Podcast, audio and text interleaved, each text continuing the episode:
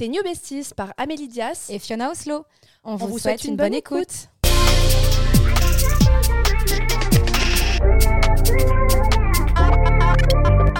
Hello les besties, j'espère que vous allez bien. Bienvenue dans le podcast. Alors aujourd'hui, comme vous vous en rendez compte, ce n'est pas ni Fiona ni Amélie qui prend la parole, mais c'est moi. Je m'appelle Zoé, j'ai 26 ans, je vis au Luxembourg et aujourd'hui, on va parler d'un sujet assez lourd, pas très rigolo, le sujet des violences conjugales et vous allez comprendre pourquoi je suis l'invitée d'Amélie et Fiona.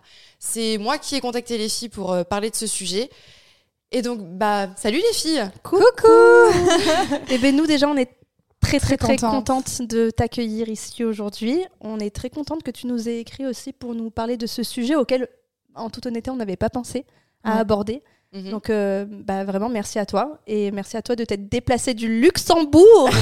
genre, c'est quand même ouf. Je l'ai engueulé, hein, les filles. Genre, vraiment, je me dis, pourquoi t'as fait ça? Mais euh, sujet très, très intéressant. Euh, ça mérite de faire trois heures de train. Complètement. Écoute, nous, on est vraiment hyper contentes, Fiona. Et, on a hâte d'entendre ton histoire. Mhm. Qui va pas être drôle, on le sait, mais on, on pensait sensibiliser les filles, aussi peut-être montrer les étapes si ça vous arrive vous aussi de vous dire oula là je suis dans un schéma toxique. Toxique, et que vous n'êtes pas toute seule non plus et savoir qu'on peut s'en sortir. Et que vous pouvez partir aussi au moment où vous prenez conscience que avant de vous faire battre il y a des il y a des red flags. Ouais et qu'il faut prendre en compte euh, même si vous aimez la personne même si voilà vous êtes pas seul certes. à vous. Vous êtes vous êtes pas seul, mais, euh, mais voilà. En fait, on trouvait trop intéressant que Zoé nous raconte l'histoire, donc euh, on va arrêter de, nous, de parler. On va te laisser un peu euh, nous raconter cette histoire. Et, et, voilà, je te laisse la parole.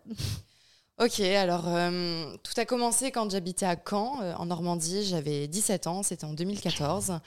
J'ai rencontré d'une manière complètement banale un jeune homme qui était beau, gentil, généreux, bienveillant, avec de l'humour. Enfin, vous voyez, le mec parfait que votre mère vous a décrit, le prince charmant que vous devez épouser, c'était bah, lui. C'était lui. Il cochait toutes les cartes, euh, toutes les cases de la liste. Il était incroyable. Et puis, bon, bah, les premières semaines passent, et puis. Euh, d'un coup, il commence à changer un peu de comportement. Attends, pardon, je te coupe. Vous étiez en couple direct? On Alors, on n'habitait pas ensemble directement, mais on s'est mis en couple, oui, la première fois où on s'est vu. Ok on s'est mis ensemble. Du coup, tu le connaissais pas vraiment au final Non. Ok. Mais un peu coup de foudre. C'est ça, un coup de foudre. Ok. Littéralement, enfin en tout cas. À 17 ans. De son côté, peut-être pas, mais du mien en tout cas. Il avait quel âge lui? Il avait 21 ans. Donc lui, il était majeur et toi mineur Ouais. Ok. Enfin, ah oui, 17 ans? Ouais. Ah oui, effectivement. Ouais, ouais. Moi, j'étais mineur et lui, il était majeur. Euh, moi, j'étais lycéenne, je passais mon bac. Euh, lui, il travaillait euh, dans. Il avait un boulot, enfin bref. Donc on n'avait pas du tout la même vie, lui et moi, mais ça matchait bien, tu vois. On, était un peu sur la même longueur d'onde, on avait un peu les mêmes délires, enfin, ça matchait bien. Et puis petit à petit, le masque va commencer à tomber, mais je vais pas vraiment m'en rendre compte en fait. Mais surtout à cet âge. Hein. Surtout à cet âge. Mm, mm. Je vais donner un exemple bien précis, mais par exemple, mes amis n'étaient pas assez bien pour moi. Ah, mais, Il essayait de t'isoler. Il essayait de m'isoler. Et j'ai euh, une anecdote en particulier, c'est que du coup, euh, quand j'ai eu mon affectation à, la faculté de droit de Bayonne, je, moi, bête et naïve que j'étais, je lui ai proposé de partir avec moi. Alors que ça faisait quoi, cinq mois qu'on était ensemble. Oh donc, euh, non, mais moi, quand euh, j'y vais, euh, j'y vais. Hein. Après, ça fait peur de déménager à l'autre bout de la France toute seule. T'as ton copain qui va rester, t'as pas envie que la relation se termine, tu lui proposes de te suivre. Ah oui. Lui, il travaille déjà, donc il peut potentiellement trouver un nouveau travail là-bas. C'est pas comme s'il devait faire des études ailleurs, etc. Donc, en soi, ça me choque pas. Bah, moi non plus, sur le moment, ça me choquait pas. Et manifestement, dans mes proches, bah, mes parents n'étaient pas très contents parce que je crois que mes parents, à ce moment-là, étaient les seules personnes qui avait percé au jour euh, la carapace qu'il avait et la réelle personne qu'il était. Les parents, ils savent toujours avant nous. Hein. Mais parce qu'ils ont l'expérience. Ouais, ils ont l'expérience. Et puis ma mère, dans sa jeunesse, euh, a eu une expérience euh, très. Je sais pas exactement, on n'en a jamais vraiment parlé, elle et moi, mais une pas très bonne expérience avec un de ses ex. Et du coup, je pense que les red flags que moi, je ne voyais pas, elle, elle les voyait. Ok. Franchement, à 17 ans, on est plus naïf qu'on ne l'est maintenant. Et on est tellement amoureux que quoi qu'il arrive, genre tu vis ta première histoire d'amour, quoi. Donc, ouais. Elle aurait pu envie te dire, tu n'aurais pas écouté. C'est ça. T'as envie de vivre cette expérience, quoi qu'il arrive. C'est horrible, hein, mais parce qu'on ça nous forge aussi et on a envie d'y aller en fait, d'aller jusqu'au bout. Bah, c'est ça. Et puis lui jouait justement sur cette ambiguïté avec mes parents parce que du coup, il me disait Ah, mais tu vois, tes parents, ils veulent pas de moi. Euh, ça veut dire qu'ils veulent pas qu'on soit ensemble. Tu vois, tes parents, ils sont négatifs. Et vu que mes parents étaient de plus en plus négatifs envers lui, bah, du coup, en fait, ça mettait de l'eau à son moulin à lui. Ouais. Et ça lui donnait raison, en fait. Mhm. Donc, à la fin, j'ai coupé les ponts avec mes parents. Donc, euh, oh. pendant des mois avec mes parents, on ne se parlait que pour des aspects financiers, parce que mm. c'est eux qui finançaient ma vie à Bayonne. Mais on ne se parlait que pour ça. Ah non, c'est horrible.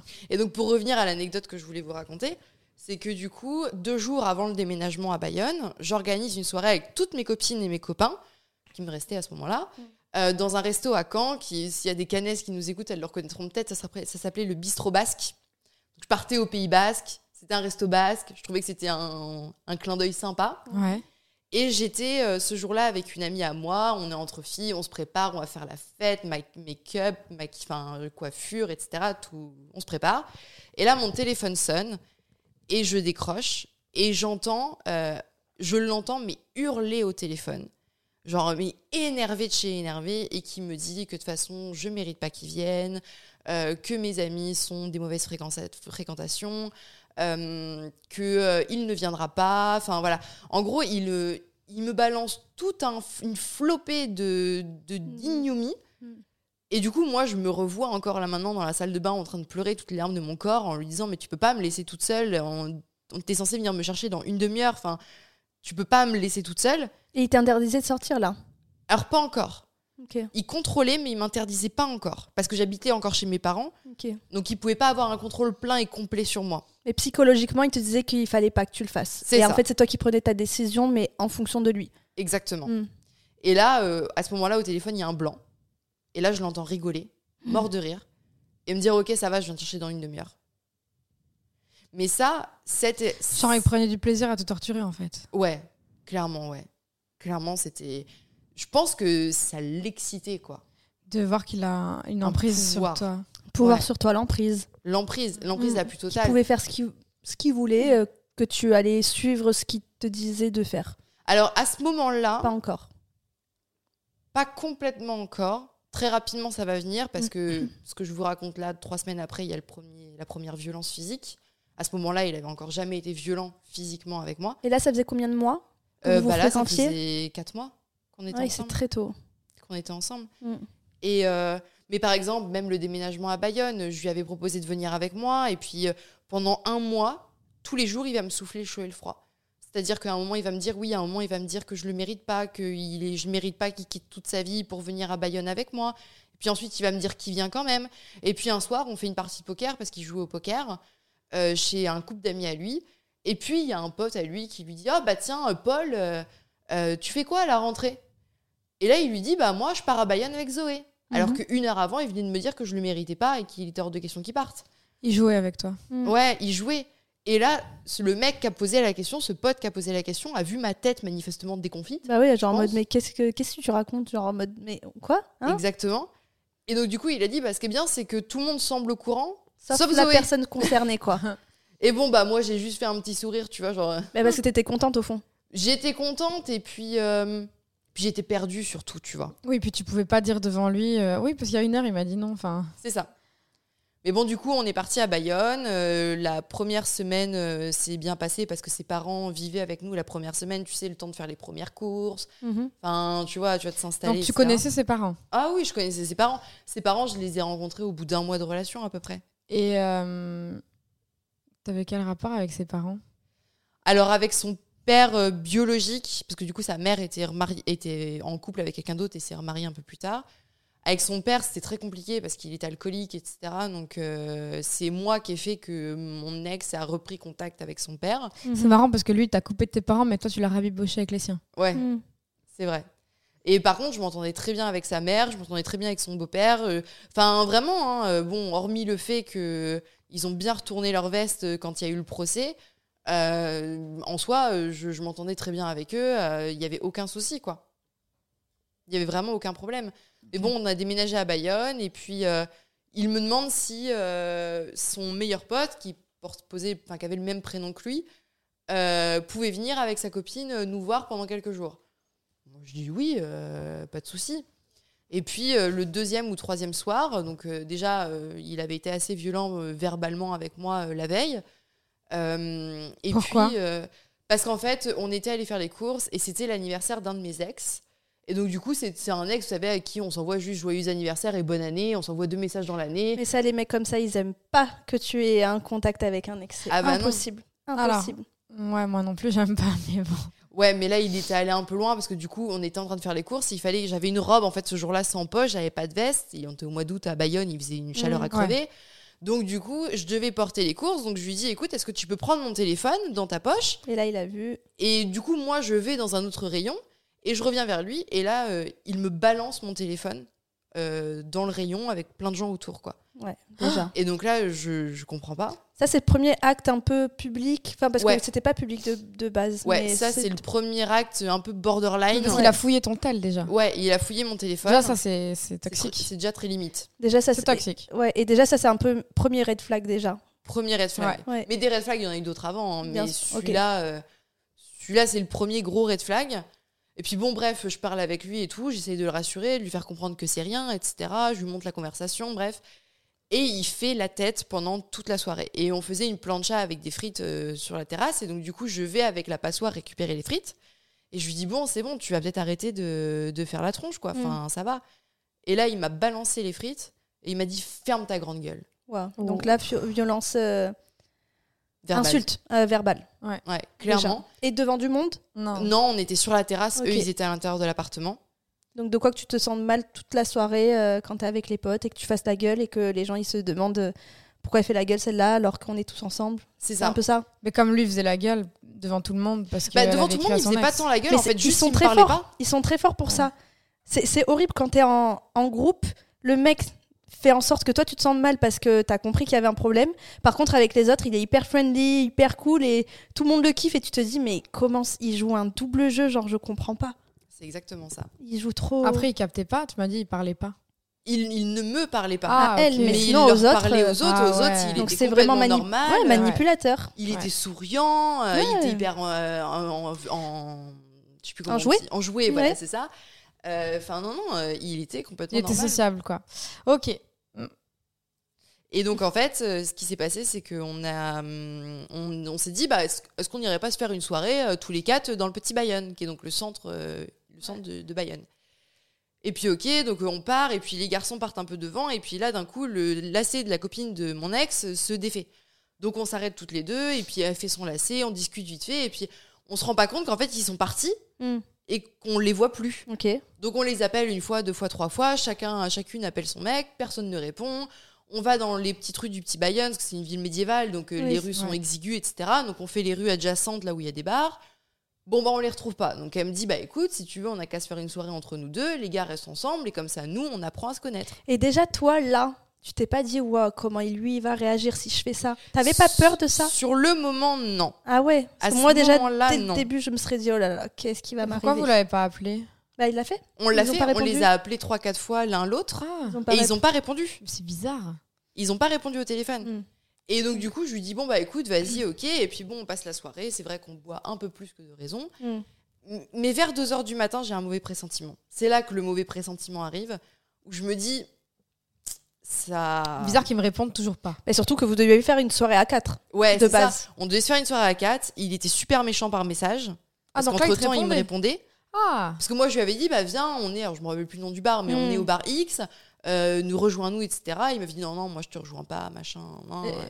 Donc, du coup, à 2 heures du matin, quand il me dit, t'as intérêt de rentrer maintenant, je dis à, sa copi à la copine de son mm. pote, je dis écoute, je pense qu'il faudrait qu'on y aille. Elle, sur le coup, elle voulait pas.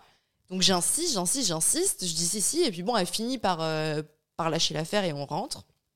Et toi, tu lui avais pas montré ce message en mode vite rentre. Tu l'as gardé pour toi. Je l'ai gardé pour moi. Mais elle devait se dire mais pourquoi elle veut autant rentrer vite là maintenant alors qu'on s'amuse? Elle devait pas comprendre. Oui, elle devait pas comprendre. Ça, mm. c'est certain.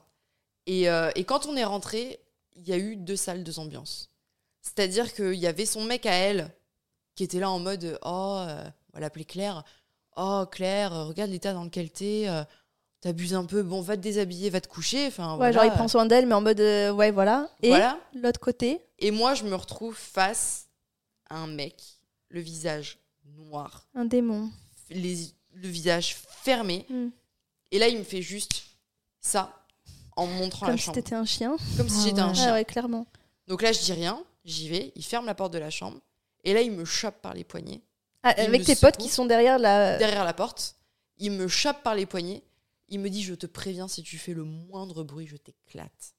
C'est une- Donc là, Mais là, c'est la je- menace, là. Et tes potes, sont... enfin les potes sont derrière et ils entendent rien. Je sais pas ce qu'ils ont On entendu ce soir-là. Personne n'a réagi en tout cas. Ouais. Et là, je dis ok. Je, m- je me dis ok. Et puis j'essaye de m'extraire, tu vois. Et là, il me met une gifle. Ah ouais.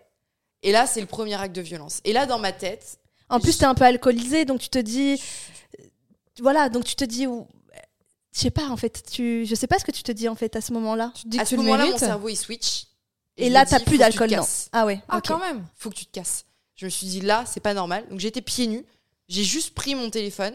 J'ai couru le plus vite que je pouvais de... en dehors de la résidence. J'ai descendu les escaliers. Donc les potes t'ont vu partir. Ah en oui, courant. par contre, les potes m'ont vu me partir Ok, en Mais courant, sans chaussures. mais sans chaussures. Oui, mais ça, j'allais dire ça, on s'en fout. Non, mais c'est pour Mais dire ouais, à et quel donc- point t'as même pas pris le temps de prendre tes chaussures. Ah genre, non, euh, Et surtout que les potes ont vu que tu étais parti en courant, ils ont peut-être demandé le pourquoi du comment, on sait pas tout ça. J'en sais rien. Et t'as jamais eu de contact avec ces potes-là? Non, Ah, on par la suite plus eu de contact euh, par la suite. Et en fait, il faut savoir que la résidence dans laquelle j'habitais était au milieu d'un lotissement. Et donc, du coup, je sors de la porte de la résidence et je me retrouve à avoir sa main qui me m'attrape par la taille, qui me plaque contre lui. Ah, Et là, je me mets à hurler de toutes mes forces Au secours, aidez-moi, au secours, au secours, au secours. Et là, il y a un monsieur qui ouvre la fenêtre, parce qu'il était quoi Maintenant, il devait être 3 heures du matin, tu ouais, vois. il a dit ta gueule. Non, il a dit Vous avez besoin d'aide Ah, Sauf que lui m'a tourné, m'a mis la main sur la Genre en bouche. mode euh, tais-toi. Et il me disait Tu fermes ta gueule, tu fermes ta gueule. Et il lui a dit Non, non, c'est bon, vous inquiétez pas, rentrez, c'est rien, elle a juste un peu picolé, c'est rien, machin, hein, hein. Le monsieur a refermé la fenêtre, il est reparti se coucher. Et là, moi, je me suis dit Ok, c'est foutu. c'est foutu pour moi.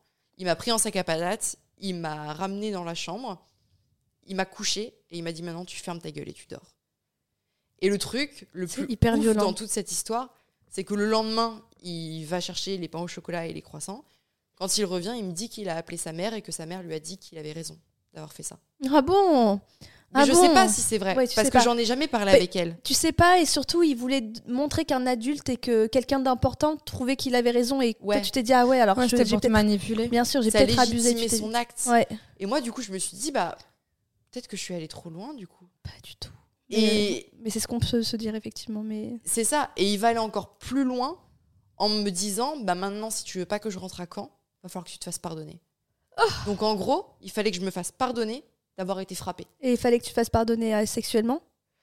Pas, C'était pas dans ce sens qu'il disait ça? pas spécialement. Non, dans le sens soumission. Ouais, il fallait que je sois complètement Gentillesse. soumise. euh, Et durant trois jours, je vais être la nana la plus Parfaite. soumise Ouais, ouais. au monde. Je vais faire. Tout, Tout ce ce qu'il me demande. Tu vas dire oui à tout. Je dis oui à tout. Et ça, c'est le premier acte de violence. Je pense que ce Psychologique. soir-là, il a compris Qui pouvait avoir l'emprise qui pouvait avoir l'emprise, mais que je pouvais me barrer aussi. Que j'avais encore cette espèce de petite lumière de lucidité. Mm. Ouais, je pense qu'il a compris qu'il fallait qu'il te manipule encore plus Ouais. et qu'il fasse plus d'efforts Mm. pour te mettre sous son emprise. Il l'a pensé acquise, l'emprise, mais en une soirée, il a fait trop de choses. Il a fait, il a commencé insulte, ensuite il a fait menace et ensuite il a fait passage à l'action avec la gifle. Donc en fait, il a fait les trois en une seule soirée. Bien sûr que t'es parti. T'aurais eu que les insultes et la menace. Tu serais peut-être resté, mais là d'avoir eu insultes. Mm. ou que les insultes. Mais là, tu as eu les trois en même temps. Mm. Tu étais encore assez lucide pour dire là, les trois, c'est trop. Ça fait trois fois que je me retrouve dans une situation où soit un, je me fais insulter, deux, menacer, trois, je me fais gifler. Oui, bien sûr que tu es parti. Il a compris que tu pouvais partir et qu'il fallait qu'il retourne- Ouais. retourne, retourne la situation encore plus fort pour, euh, pour que tu sois complètement manipulable et sous son emprise. Il fallait qu'il me brise encore un peu plus. Mm. Ouais. Petit Et à petit. Et qui te banalise des actes. euh, Tu vois, il aurait fait que les insultes pendant un mois. Bah, t'aurais été banalisé des insultes. Après, il aurait pu passer aux menaces pendant un mois. Et après, il aurait pu instaurer la violence. Mais là, il a été trop vite. En fait, le but, c'est de vous rendre complètement euh, Dépendant affectif. dépendante affective, dépendante financièrement aussi. Parce que moi, toutes les formes de violence qu'une femme peut subir, je les ai eues. Mhm. La violence physique, la violence psychologique, la violence financière. Il m'a volé de l'argent, il a pris ma carte d'identité pour aller sur un site de paris sportif et il m'a volé 100 euros. Enfin, j'ai toujours les mails avec euh, ma- la photo de ma carte d'identité en disant je vous fais le virement pour la partie. Ah machin, ouais. nan, nan. Et puis surtout, il t'a isolé de ta famille et de tes parents. Tu m'as dit que tu leur parlais juste pour euh, Financier. l'aspect Ouais. financier, mais à un moment donné, bah, peut-être que tu n'osais plus leur demander des sous et c'est lui qui prenait en charge les courses, etc. Donc tu te disais, en fait, même sans lui, je mange pas, en fait. Bah, c'est exactement ça. Et puis, euh, il t'isole de tes proches à toi, de tes amis à toi, mais il t'isole aussi de sa famille à lui et de Mm. ses amis à lui. Ouais. En fait, tu toute tombes dans une, dans, un, dans une sphère d'invisibilisation. Moi, je me rappelle d'une soirée en particulier chez un pote à lui. Il m'avait tapé une crise juste avant parce qu'en fait, le problème, c'est que mon ex m'appelait Bébou. C'était mon surnom. et en fait, ce pote, euh, quand il me voyait, m'appelait Bébou. Et donc, ça déplaisait fortement à mon ex. Mm. Sauf que moi, j'y étais pour rien Ouais, qu'on t'appelle comme ça. s'il m- s'il m'appelait comme ça. Et sauf que c'est moi qui prenais. Et ce soir-là, il y avait une soirée chez ce pote qui m'appelait Bébou. Et euh, dans la voiture, il une crise éclate. Il commence à m'en mettre plein la tête, à me taper avec son bras comme ça, alors qu'il était en train de conduire, etc. Moi, je me mets à pleurer toutes les larmes de mon corps. On arrive chez ce mec. J'ai les yeux humides, j'ai le maquillage qui a coulé, j'ai une tête de déterré. Il m'a même pas demandé si j'allais bien. Il m'a demandé si je voulais enlever ma veste. J'avais des bleus partout sur les bras parce qu'il avait été violent avec moi les jours avant. Je garde ma veste alors qu'on devait être au mois de juillet, il devait faire euh, 35 degrés. Ça choque personne. Hmm. Plus personne ne fait attention à toi. T'es là, mais t'es pas là. invisible. Et Là, Ouais. ça faisait combien de temps que tu étais avec? Euh, cette soirée-là, c'était en 2016. Donc ça faisait deux ans que j'étais avec. Ah ouais. Moi, j'ai- la question que j'avais tout à l'heure, c'était est-ce que, à côté de toutes ces violences psychologiques, euh, toutes ces violences, est-ce qu'il y avait des actes d'amour? Est-ce qu'il te disait qu'il t'aimait? Est-ce qu'il te faisait des câlins, des bisous? Est-ce qu'il te disait que t'es la femme de sa vie? Tu sais, parce que souvent ils ont ce contrôle-là. Et tu te dis, ouais, mais attends, mais il m'aime, mais il me dit que je suis la femme de sa vie, donc en fait, ça c'est rien, je lui pardonne. Est-ce qu'il y avait au moins cet amour-là? Pourquoi tu restais? Alors oui, il y avait. En fait, il faut savoir que chaque coup était récompensé Par un. par une dose d'amour. Ok. Et c'est comme ça, en fait, qui me tenait. Et ça, c'est un gros red flag de plus. Ça, c'est un gros red Bien flag sûr. de plus. Mais ça a été comme ça euh, jusqu'au bout. Alors, c'est pas la seule raison pour laquelle je suis restée. La raison principale pour laquelle je suis restée, passer un certain instant, c'est pas- passer un certain, un certain instant, c'est que j'avais peur. Hmm. Parce que si je partais, il allait falloir que je dise pourquoi je partais. Hmm. Et que si j'expliquais qu'il était un homme violent, il allait me buter. Ah T'avais honte moi. Et ouais, il y a cette question de T'as honte, honte, aussi. hein. de savoir que t'es arrivé, que t'en es arrivé jusque là. C'est ça. Et puis de se dire, moi j'ai 17 ans, je viens pas d'une famille défavorisée, je vis pas dans un HLM, j'ai pas trois enfants, j'ai pas un mari alcoolique, et pourtant je me fais taper dessus quoi. Ouais. Et Enfin, je me tu suis vois, laissée. le fait de euh, ne pas rentrer dans ces cases, mm. déjà J'avais l'impression toi- qu'il y avait des clichés de femmes battues et que tu faisais pas partie de ces clichés-là, quoi. Ouais, c'est ça. En fait, le truc, c'est que à l'époque où j'étais avec lui, il y a le film de l'emprise qui est passé avec le cas Ouais. d'Alexandra Lange.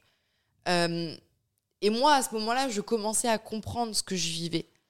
Mais la représentation que j'en avais à la télé, Mm. c'était une femme d'une quarantaine d'années avec un mari alcoolique qui avait trois enfants et qui vivait dans une maison toute pourrie. Tu vois, Ouais. enfin, Tu te disais que pas que ça pouvait arriver à toi, euh, étudiant de 17 ans. euh, tu te disais pas. En fait, avait. C'est vrai qu'il n'y a pas de représentation spéciale avant, euh, en 2015, 2016, 2017. On n'en parlait pas trop, trop des violences. euh, et encore moins chez les jeunes femmes. Ouais. Encore moins chez les jeunes femmes. Et je pense que c'est parce que justement on n'en parlait pas et que c'était pas du tout représenté que mon cas a été pris autant au sérieux par la police et par la justice dans un premier temps. Pas au sérieux jugement. ou au sérieux? Au sérieux. Ah oui. Au sérieux. Parce que euh, bah, moi j'ai déposé plainte, mais entre Quand? le. Alors du coup c'était le 13 février 2017. Donc trois ans après, Ouais. La veille de la Saint-Valentin. Mm. Bonne, Ah, bonne Saint-Valentin. à. Bayonne? À Bayonne.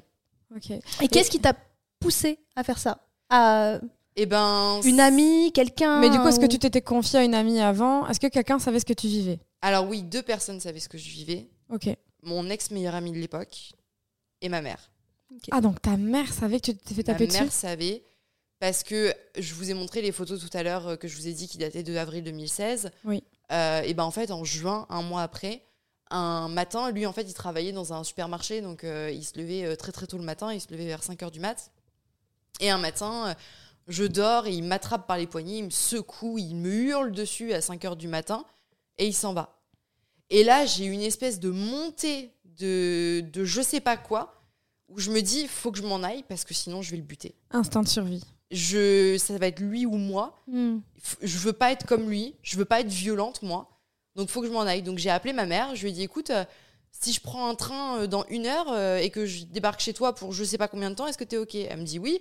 Elle comprend pas sur le coup. Mm. Elle me dit, mais tu viens sans Paul Euh, Euh, Paul, c'est son faux prénom. On Oui. a dit qu'on l'appelait. Ah oui, j'étais en mode. On s'est dit entre temps qu'on l'appellerait Paul, mais euh, c'est pas C'est son pas vrai son vrai prénom. Oui. Euh, et, euh, et elle me dit, tu viens sans lui? Et je dis oui, oui, et j'en dis pas plus.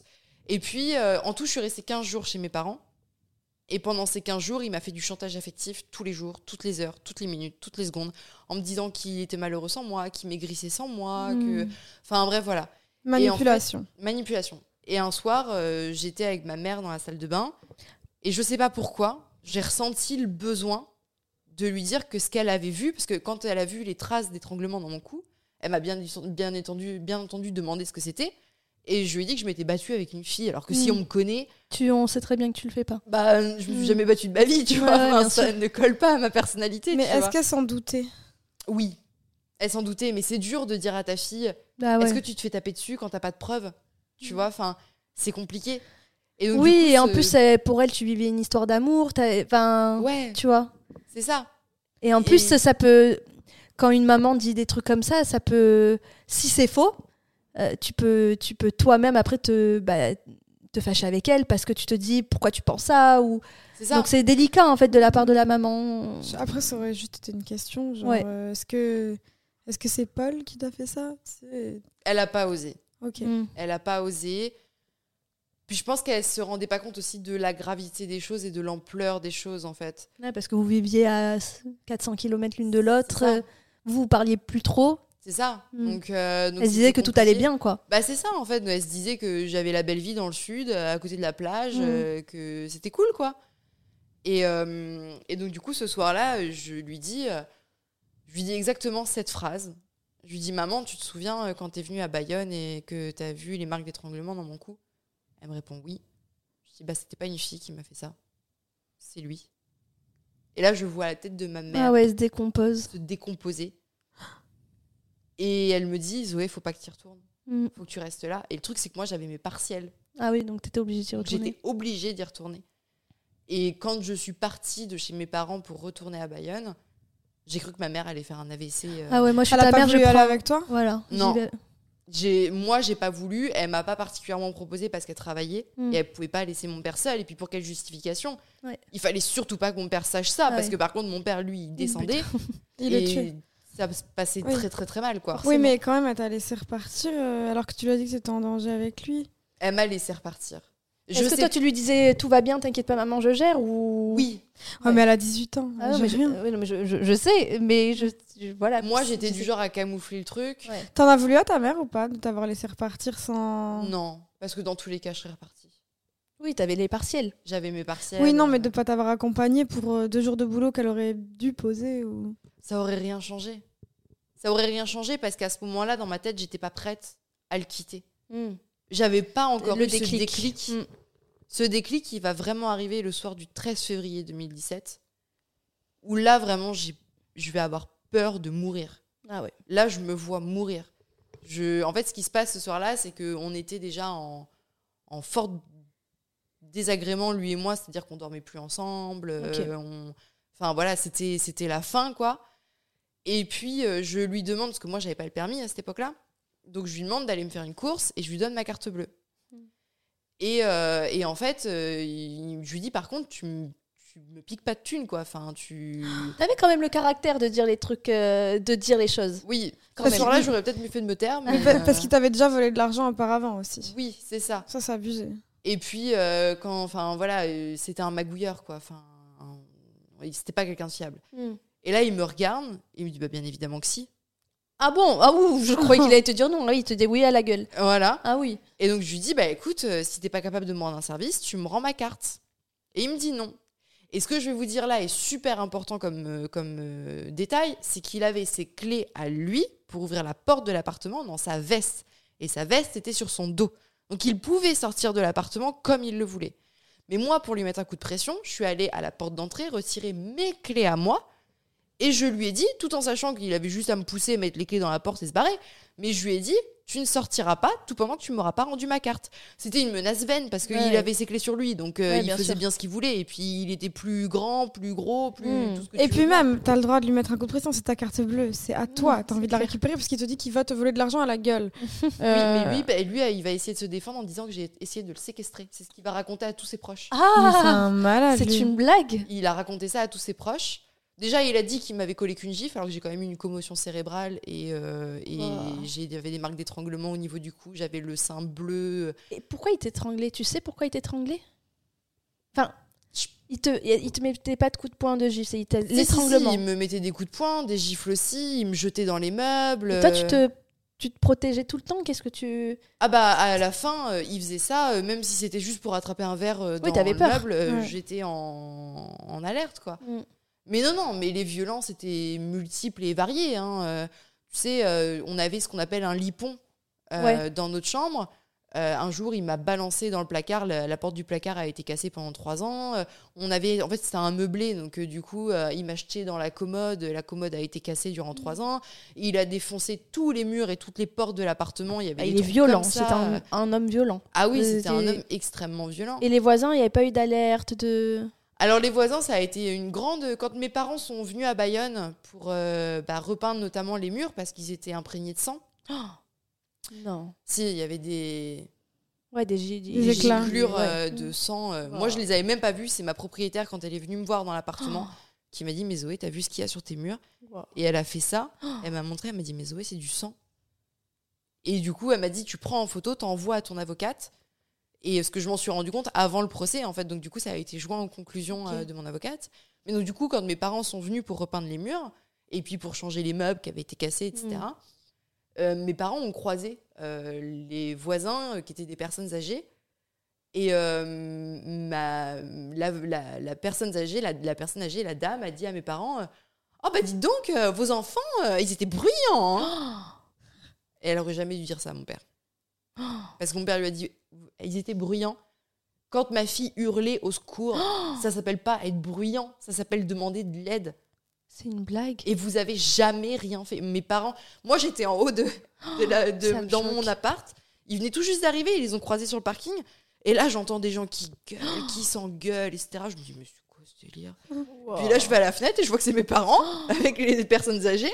Sur le coup, du coup, je descends vite. Je dis, mais qu'est-ce qui se passe? Enfin, calmez-vous. Euh. ouais, genre. Euh, calmez-vous, il y a du monde autour et tout. Genre, euh, calm down, quoi. Et en fait, là, je comprends que mon père est en train de s'énerver grave parce que les... ils n'ont jamais appelé la police. Mon père leur a dit, au pire, même si ça n'avait pas été des violences conjugales, ça aurait été juste du tapage. Bah, vous venez. Vous venez, en fait. Enfin, appelez les, appelez les flics. Enfin, je dis quand vous entendez quelqu'un qui crie au secours, ah ou même lui qui hurle violemment, qui t'insulte, qui tape. Mais tu sais qu'il tapait dans les murs, les voisins. Ah, les voisins tapaient. Ils venaient jamais toquer à la porte quand euh, ça, quand euh, il y avait toutes ces violences. Ils ne, ne venaient jamais voir ce qui se passait. Par contre, ils mettaient des gros coups dans le mur. En mode d'aller faire les déranger. Des... C'est ça. Wow. Pendant que moi, j'étais en train de me faire étrangler sur le sol ou contre la porte de la chambre. Ou... C'est choquant. Et du coup, tu as dit que ton déclic, parce que là, tu as dit que tu t'es pris des coups de poing, des gifles sur le sol, contre la porte. Et du coup, le 13 février, quel a été. Pourquoi, pourquoi le 13 février? Tu lui, tu, le, tu lui dis qu'il va pas partir avec ta carte bleue?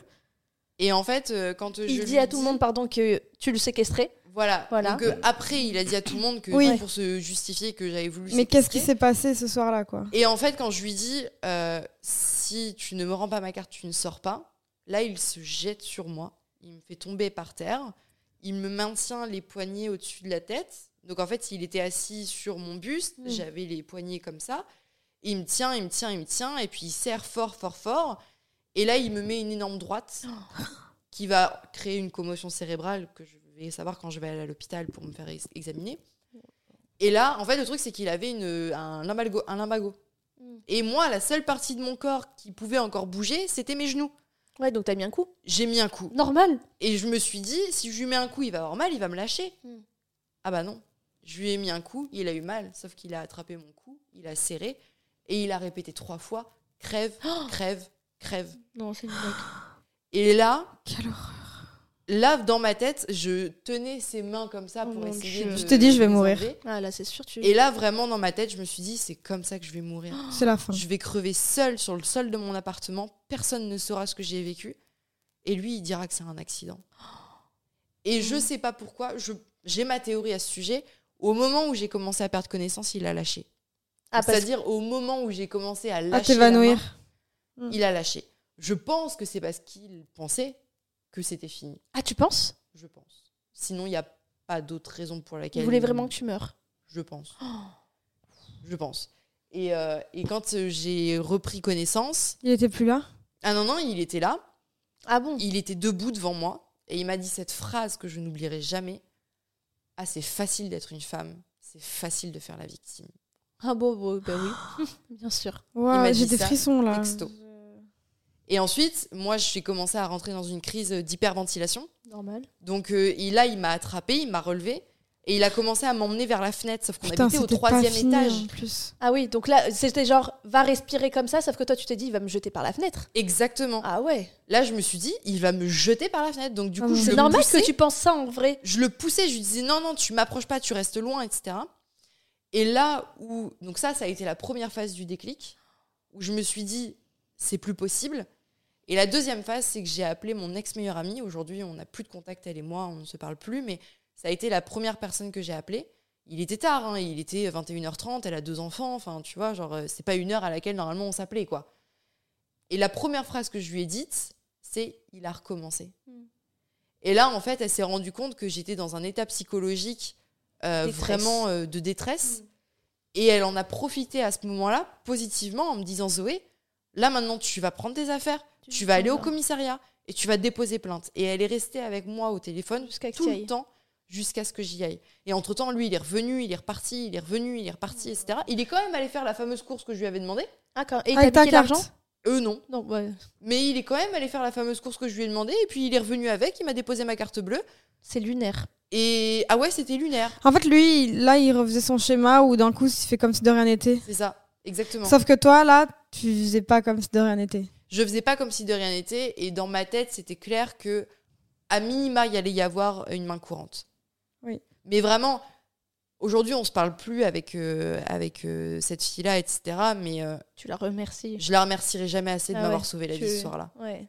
Ce qu'elle a fait, c'est. Elle m'a sauvé la vie. Après, euh, tranquille, elle est restée au téléphone avec toi. Enfin, j'ai envie de dire, c'est le rôle d'une amie. euh. Ouais, mais elle a vraiment. Elle a insisté. Elle a insisté. Mm. Ouais. Enfin, moi, ça me paraît logique. Je le ferais même pour quelqu'un que je connais à peine, euh, qui m'appelle moi. Genre. euh, Ouais, mais tu sais, quand t'as été tellement isolée. Moi, il a même réussi à lui faire croire que j'étais dépressive à cause de moi-même, que lui n'avait rien à voir avec ma dépression, parce que j'ai fait une tentative de suicide en étant avec lui en octobre 2016.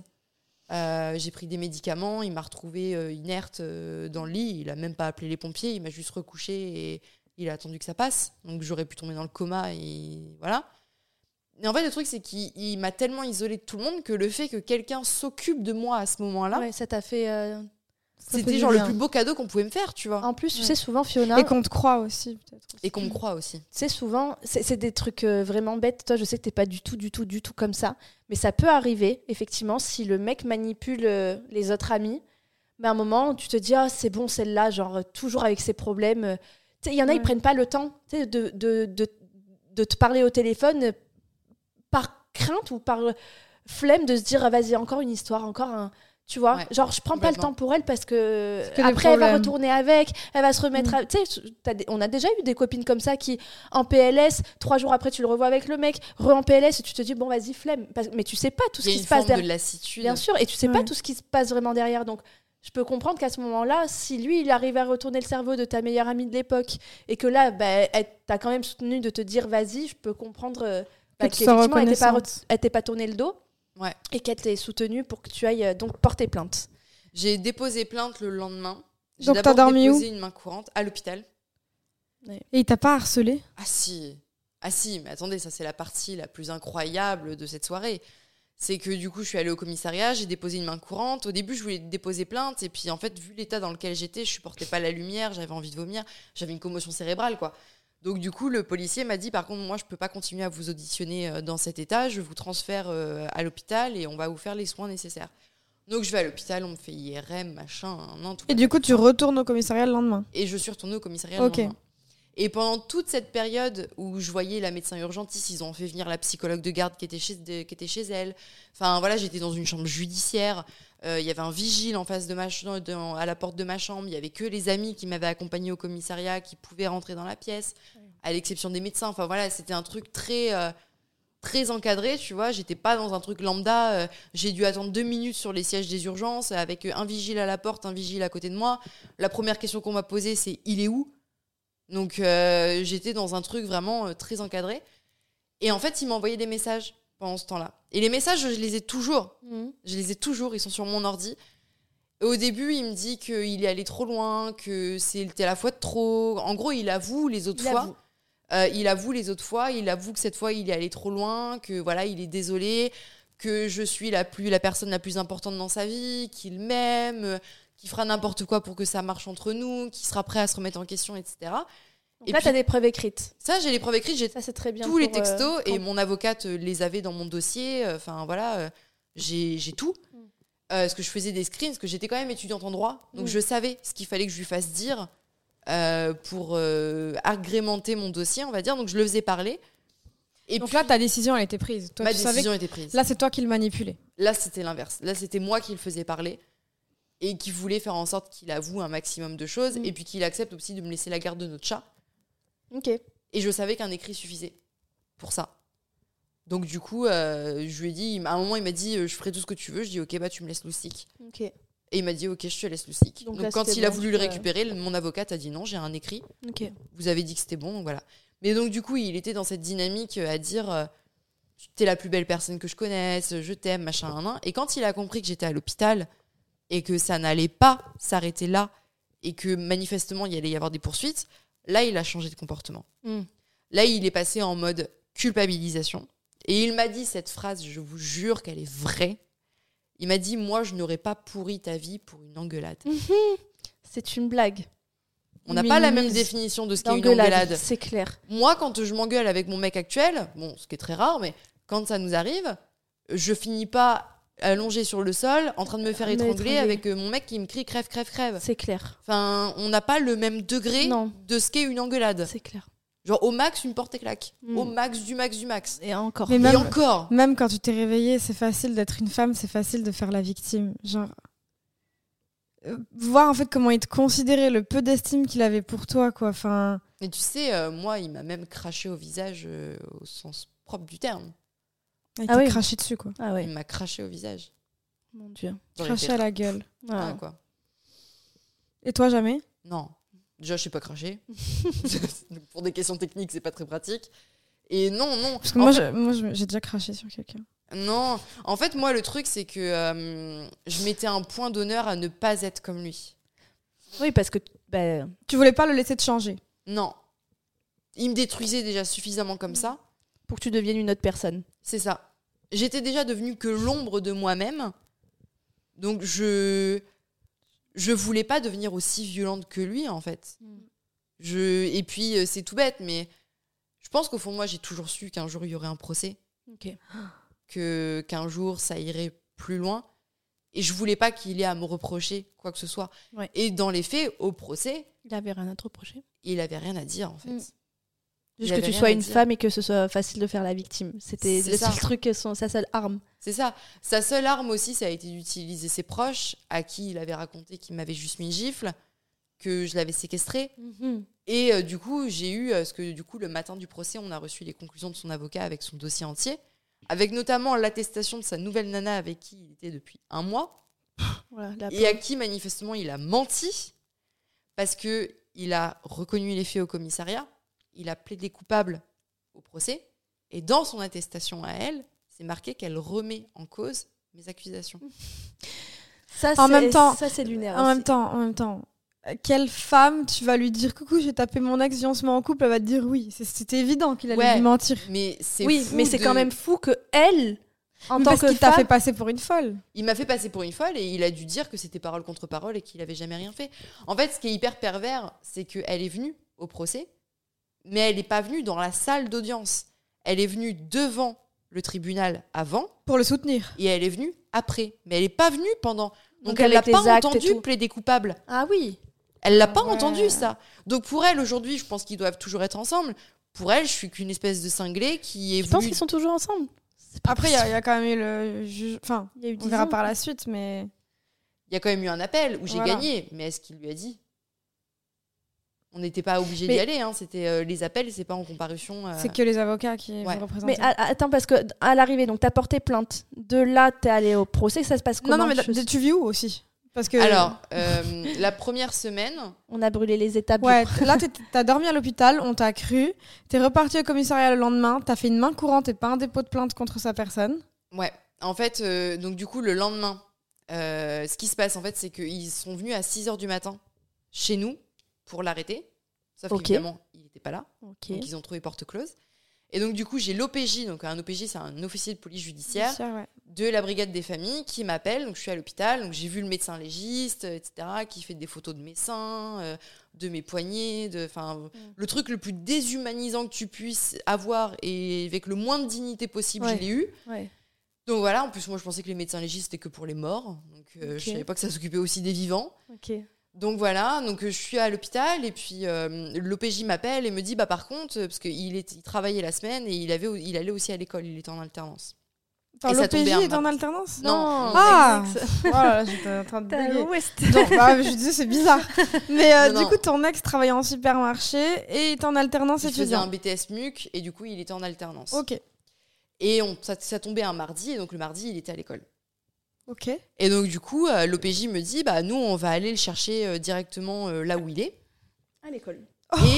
Et entre-temps, il m'envoie un texto, mon ex, en me disant par contre, je vais aller au commissariat, mais ne les fais pas venir à l'école. Et là, dis-moi que t'as dit bien sûr que si, ils vont venir. Eh ben non. Ah bah non. En ah bonne pomme bien gentille que je ah suis, j'ai négocié avec l'OPJ, j'ai dit non, non, alors je, sais plus, pas ça devait être un truc genre à 14h, il devait être là. S'il n'était pas là à 14h, euh, ils allaient le chercher, tu vois.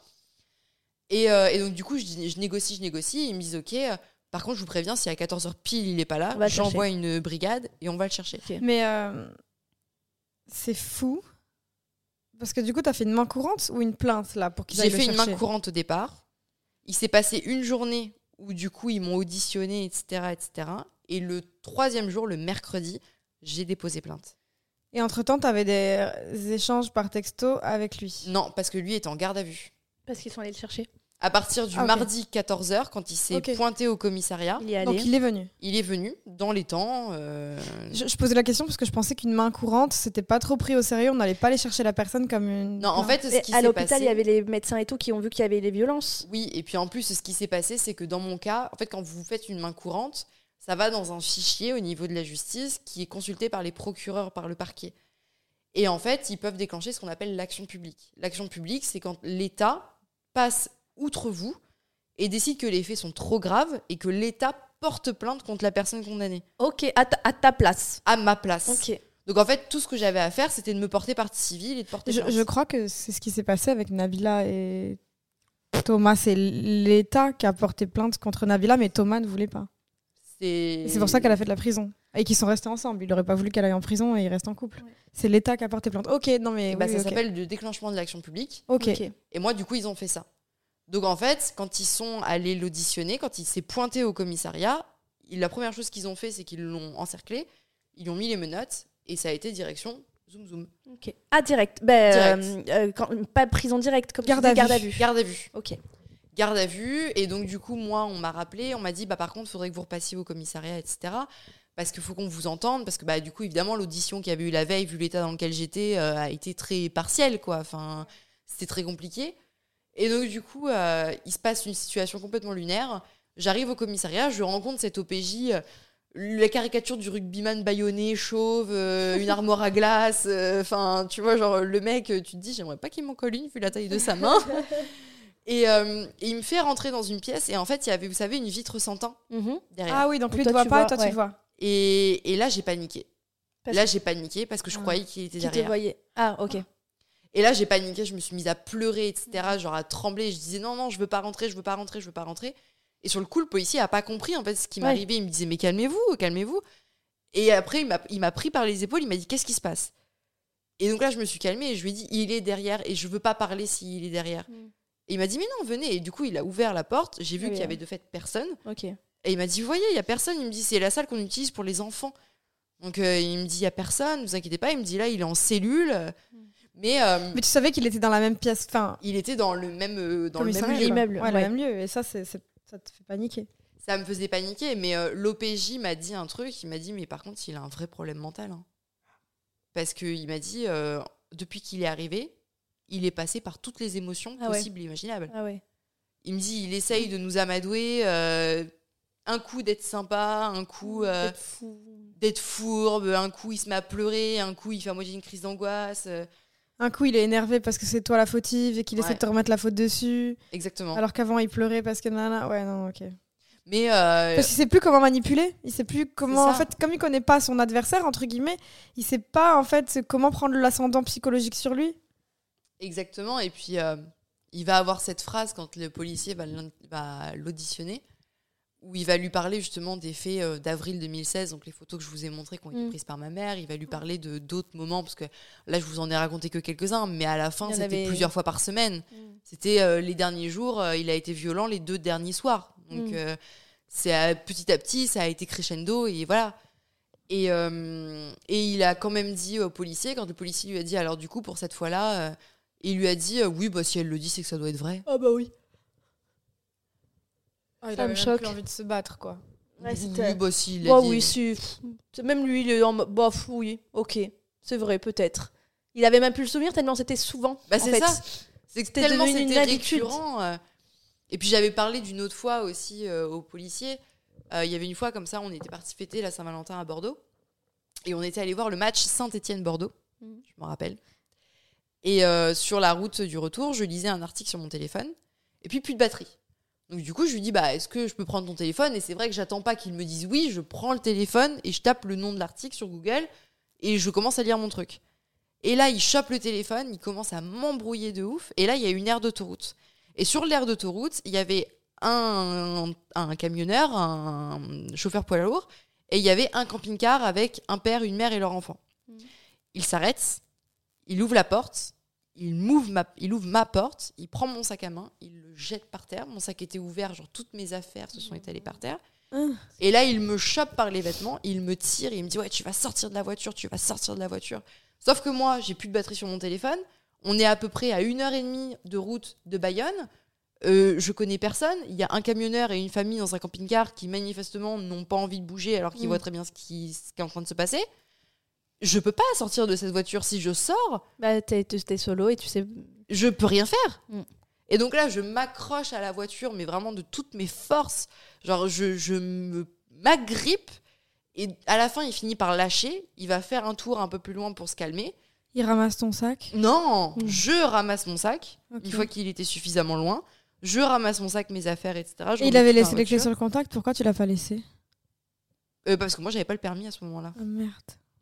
Et puis, c'était sa voiture, donc j'aurais pu être accusée de vol. Oh oui, bah alors là, euh, vois, étaient tes soucis C'est ça aussi le truc. c'est Mais toi, qu'il tu penses penser toujours à qu'à ta- la loi. Bah, faut Bah mais elle a raison, hein, c'est vrai. Hein. Ouais, mais bon, euh, il aurait pu t'écraser avec sa bagnole, lui, vu comment il est complètement fou. Oui, ça c'est sûr. Mais faut penser à tout, tu vois. Mm, mm. Faut penser à te protéger toi, en fait. Bah, en fuyant. Et du coup, euh, du coup, après, il est revenu, il a repris la route. On s'est pas parlé de tout le trajet. euh, Enfin, voilà. Mais ça aussi, je l'avais raconté au policier. Et à ça, il avait dit oui, bah oui, ça me dit vaguement quelque chose. Complètement fou. Ça te dit vaguement quelque Mm. chose. Ouais, il fait trop semblant. Genre, moi, si je fais ça, ça me dit pas vaguement quelque clair. chose. C'est un truc. euh, c'est c'est pas un truc banal, quoi. Bah non, Non. c'est pas un truc Oui, et banal. puis il s'en souvient très bien. C'est arrivé une fois le coup de l'air de repos, donc euh, c'est pas comme des violences à la maison. C'est ça. Et à l'arrivée, euh, que- quelle a été la suite au niveau de la justice? Alors, euh, du coup, le 4 juin 2017, il y a eu le, premier, le, pro- le procès en première instance. Mhm. Donc, Février, juin, ça a été rapide. non Ouais, ça a été super rapide, en sachant qu'entre deux, il a été placé sous contrôle judiciaire. Et toi, tu vivais pas avec lui Non, non, non. Il Vous avait, échangez euh, par texto Non, on avait interdiction, enfin, il avait interdiction de me contacter directement ou indirectement. Très bien. Et toi, tu lui écrivais pas Non, C'était. non, non, non. Euh, pas du tout. Euh, il devait aller pointer toutes les semaines au commissariat Ah, quand même. Parce qu'il voulait être sûr qu'il quitte pas le territoire. Ok. Et il avait une obligation de soins à ce moment-là. Ça veut dire quoi, obligation de soins? Tu dois aller voir un psy ou... Alors, euh, c'est soit un psychologue, soit un psychiatre. Lui, je sais pas quel, Qui l'a choisi, quel mais- métier, enfin quel corps de métier il allait voir. Mais en gros, euh, pendant, euh, pendant le temps de ton contrôle judiciaire, tu dois y aller une à deux fois par semaine. Et en gros, tu dois parler de, Pendant 4 mois. de ce que tu as vécu, etc. Donc, Et lui, il ça a fait. duré quatre mois. Obligation, il, l'a fait parce qu'il n'a pas été placé en détention provisoire, donc ça veut dire qu'il n'a pas violé son contrôle judiciaire. Ok. Ça veut dire qu'il a bien euh, pointé euh, comme il devait Et le pointer. bon citoyen, euh, entre Voilà. guillemets, euh, pour pas avoir les, les suites et poursuites. Quoi. Exactement. Et donc du coup, le 4 juin euh, 2017, euh, il y a eu le procès. Mhm. J'ai perdu en première instance. Waouh, comment c'est possible? On est tombé sur un juge euh, particulier, on va dire. Déjà, euh, T'as a- une avocate, t'as des preuves, T'as des, aveux, t'as des aveux par t'as des aveux et tu perds. et il plaide coupable. Il- Mais c'est pas possible. Il plaide coupable Donc, Donc, il il dit dit- je reconnais. et, Ouais. et tu perds. Je perds. En Je- fait, je ils vont faire ce qu'on appelle un partage de responsabilité. Trois quarts pour lui, un quart pour moi. Et c'est quoi ton quart de J'ai été- responsabilité Exactement ce On que sait pas dire. parce qu'il n'a pas motivé le jugement. Le seul truc qu'il a dit, c'est que j'avais eu un comportement ambigu. Oui, en fait, que t'as consenti les violences. C'est ça, en fait. Donc c'est de ta faute. Donc c'était de ma faute. Ok, d'accord. À un quart, ok. Ok. À un quart, c'était de ma faute. C'est lunaire. Et ce qui est complètement lunaire, c'est que du coup, euh, ce qui avait été demandé par le procureur, c'était 8 mois de sursis avec mise à l'épreuve de 5 ans et obligation de soins sur la partie pénale. Et il a eu 6 mois de sursis sans mise à l'épreuve, sans obligation de soins, alors que lui-même demandait l'obligation de soins. Ah et bon le juge a dit euh, non, non, Non, vous non, allez très bien, euh, Ah oui, il va très bien. pas de besoin, euh, en gros, démerdez-vous. euh, Oui, voilà. vous, vous allez très bien, vous, vous êtes pas fou, vous avez juste frappé votre meuf. euh, Pendant des années. Et il faut savoir, les filles, que 6 mois de sursis, c'est en fait, t'es dehors. Et si tu ne fais rien pendant 6 mois, bah, tu ne iras pas en prison. Genre, genre, sur- sursis, tu vis normalement. C'est ça, Ouais. vu qu'il n'y avait pas de mise à l'épreuve. Tu n'es pas en euh, prison pendant ces, sur- ces 6 mois. Tu es dehors, tu chez es toi, dehors. au travail. C'est ça. Il faut Tu- juste pas que tu fasses de bêtises pendant 6 mois. Ou qu'on te porte plainte pendant 6 mois. Et puis, je ça. crois même que ton casier judiciaire est effacé si tu fais rien pendant les six mois, non? Non. C'est peut-être écrit, non, Non? Non, non, non. Son casier judiciaire, il l'aura à vie. Ok. Non, non, non, ça. bah non, Mais donc, du coup, ça, tu refuses sa décision, tu fais appel? Alors, faut savoir qu'en France, quand tu es partie civile, tu ne peux faire, euh, tu ne peux faire appel que sur Tu- la partie civile. Oh. C'est le procureur qui doit faire appel sur la partie pénale. Et là, mon avocate a eu une discussion complètement lunaire avec la procureure, qui était là le jour du procès, qui a entendu le verdict. Où la pro- la- mon avocate lui a dit non mais enfin c'est pas possible quoi enfin faut faut faire appel quoi Faut se réveiller. En faut se réveiller quoi c'est c'est aberrant On peut pas tolérer ça, quoi. et là, la procureure lui a dit C'est vrai que la peine est quand même très minime. Mais vous savez, maître, j'ai trop de dossiers. Ah bah oui. Je n'ai pas le temps de faire appel. Et le procureur n'a pas fait appel sur la partie euh, pénale. Il y a que moi qui ai fait appel sur la partie civile. En fait, qu'est-ce que tu vas gagner si, du coup, pénalement, il va pas avoir de condamnation supplémentaire que six mois de sursis, parce que c'est tout? Ouais. Euh, toi, c'était plus pour avoir réparation euh, morale? C'était déjà pour qu'on enlève ce partage de responsabilité, Mhm. qu'on reconnaisse mon statut de victime. Ok. Et pour que je puisse avoir des dommages d'intérêt, finalement, j'en aurais pas. J'ai jamais touché d'argent. Il m'a jamais versé le moindre centime. Euh, parce que la justice française est extrêmement lente et que après l'appel, quand il a fallu se poser la question d'établir le préjudice euh, moral, physique, matériel, etc., bah déjà, il fallait que je puisse prouver qu'il était solvable. Donc, il fallait que je puisse prouver qu'il travaillait. Sauf que je n'ai plus de contact avec lui. Hmm. Donc, il allait falloir que je l'espionne, Ouais. que je le C'est pas stalk. une vie. C'est pas une vie. Ah non. Enfin, ça me faisait. Et c'est pas à toi de faire ça. Enfin, c'est fous. C'est euh. pas à moi de faire ça. Et puis ça me faisait replonger Dedans. dans Ouais. tout ça. Pour avoir de l'argent parce que t'as été euh, C'est de l'argent sale. Ouais, ouais. Tu ouais. vois, c'est il y a mon sang Ouais. sur cet argent, Ouais. tu Ouais, vois. ouais. Et puis j'allais gagner quoi? 2000 euros? Je vais pas aller m'acheter une île avec 2000 euros, Non. tu vois. Non, non, non. Enfin, entre guillemets. Même tu répareras pas les années qu'il t'a volé, Ouais. ni le- la confiance qu'il a brisée en toi et la dignité qu'il t'a pris aussi, tu vois. C'est ça. Donc en soi, c'est- ça s'achète pas avec de l'argent. Et du coup, pour ça, pour te sentir mieux et peut-être passer à autre chose, tu avais besoin d'avoir au moins réparation civile et de pas être considéré comme coupable d'un quart. C'est ça. Du coup, tu as plus perdu d'argent entre les frais d'avocat. J'ai rien payé en frais d'avocat. Parce que Ah, il a quand assu- même la remboursé. Enfin, c'est lui qui a payé tes frais d'avocat Non, mon avocate m'a défendu gratuitement. Wow. Ah, ça, c'est beau. J'étais une gamine de 20 ans à Bayonne, le visage tuméfié de coups. euh, J'avais personne, mes parents étaient Mais, pas mais là. c'est quand même beau. Ah ouais, non, par contre, je Parce suis que tombée je- sur euh, l'avocate la plus incroyable Qui, et c'est son avocat à lui qui m'a dit de la contacter elle. Ah bon? Parce qu'en fait, ce qui s'est passé, c'est que l'avocat de mon ex-conjoint était un prof à ma fac. Ah ouais. Et donc, du coup, bah, quand moi, l'OPJ m'a dit il va y avoir un procès, ça tombe le 4 juin 2017, faut que vous vous trouviez une un avocat. Bah, moi, je me suis dit bah, Je vais demander à l'avocat de ma fac. je vais demander au mec de ma, au prof de ma fac. Il a déjà défendu euh, des potes à moi. Euh, J'avais un pote qui s'était droit. fait agresser euh, euh, pour une, une question homo- d'homophobie. Et il l'avait défendu, donc je me suis dit, bah, je vais lui demander. Et puis, donc, du coup, le jour où mon ex-compagnon euh, passe en conseil euh, en... devant la, la, la JAP, La JAP la juge d'application des peines. Ok. Et euh, donc, du coup, quand il passe devant cette juge pour voir le contrôle judiciaire qui va être mis en place, j'appelle du coup au cabinet de cet avocat. Et là, la secrétaire me dit Hmm, il a été appelé en commis d'office ce matin euh, pour euh, un contrôle judiciaire justement sur quelqu'un. Euh, Elle me dit Je veux pas vous donner de faux espoirs, mais je pense que c'est mort. Elle me dit Je vous rappelle. Et puis, quand il est rentré au, au bureau, elle m'a dit Bon, bah non, c'est pas possible parce qu'en fait, il défend votre ex-conjoint. Par contre, il m'a donné ce numéro de téléphone, appelé cette avocate, et en fait, c'était sa meilleure amie. Ah oui. Et donc, du coup, en fait, euh, on s'est retrouvés avec les deux meilleurs potes qui défendaient Qui chacun. défendait. euh, Enfin, Et- lui, je sais pas vraiment s'il l'a défendu, euh, mon ex-conjoint. Ok. Je... Parce qu'il y a quand même des trucs, il avait 25 ans de bouteille, et il a fait des trucs typiques. Quand Il a un peu gâché, enfin, il a saboté sa Un peu. propre défense. Un peu.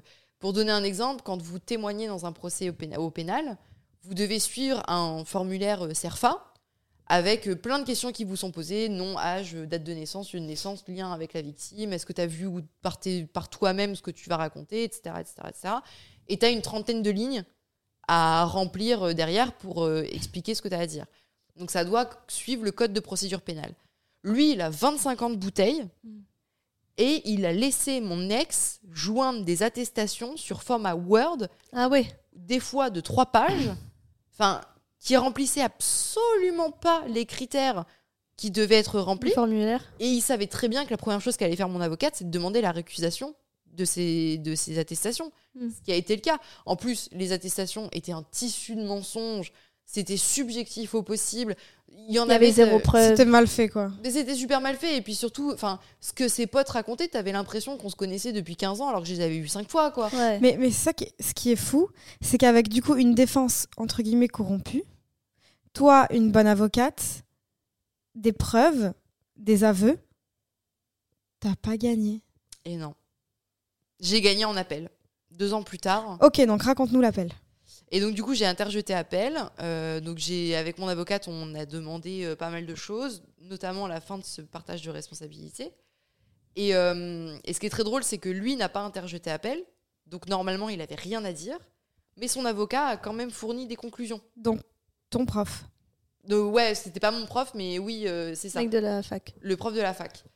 Alors ça non plus je comprends pas parce qu'avec 25 ans d'expérience on sait que pour joindre des conclusions il faut interjeter appel. Si tu le fais pas t'as rien à dire. Mais il l'a fait quand même. Et mon ex est allé encore plus loin parce qu'il a demandé à ce que la responsabilité soit entièrement sur mes épaules. Alors lui, Il il, a a un demandé- culot. Ah ouais. à ce que euh, les trois quarts de responsabilité qui lui incombaient soient transférés à, à moi. toi. Et à ça la juge là pour le coup on est tombé sur des femmes. Donc euh, un peu de sororité Ouais, euh, entre femmes ça fait un peu de bien tu vois. clair. Mais, mais contre, il est fou. Il a quand même osé demander à ce que tu prennes du coup 100% de la faute, comme si t'avais demandé à ce qu'il te frappe, quoi. Coucou, mets-moi Ah. une gifle. Enfin, c'est un malade. Non, mais oui. Et en, du coup, en appel, euh, elles lui ont gentiment expliqué que vu qu'il n'avait pas interjeté appel, il n'avait rien le droit de dire. Et il n'avait rien le droit de demander.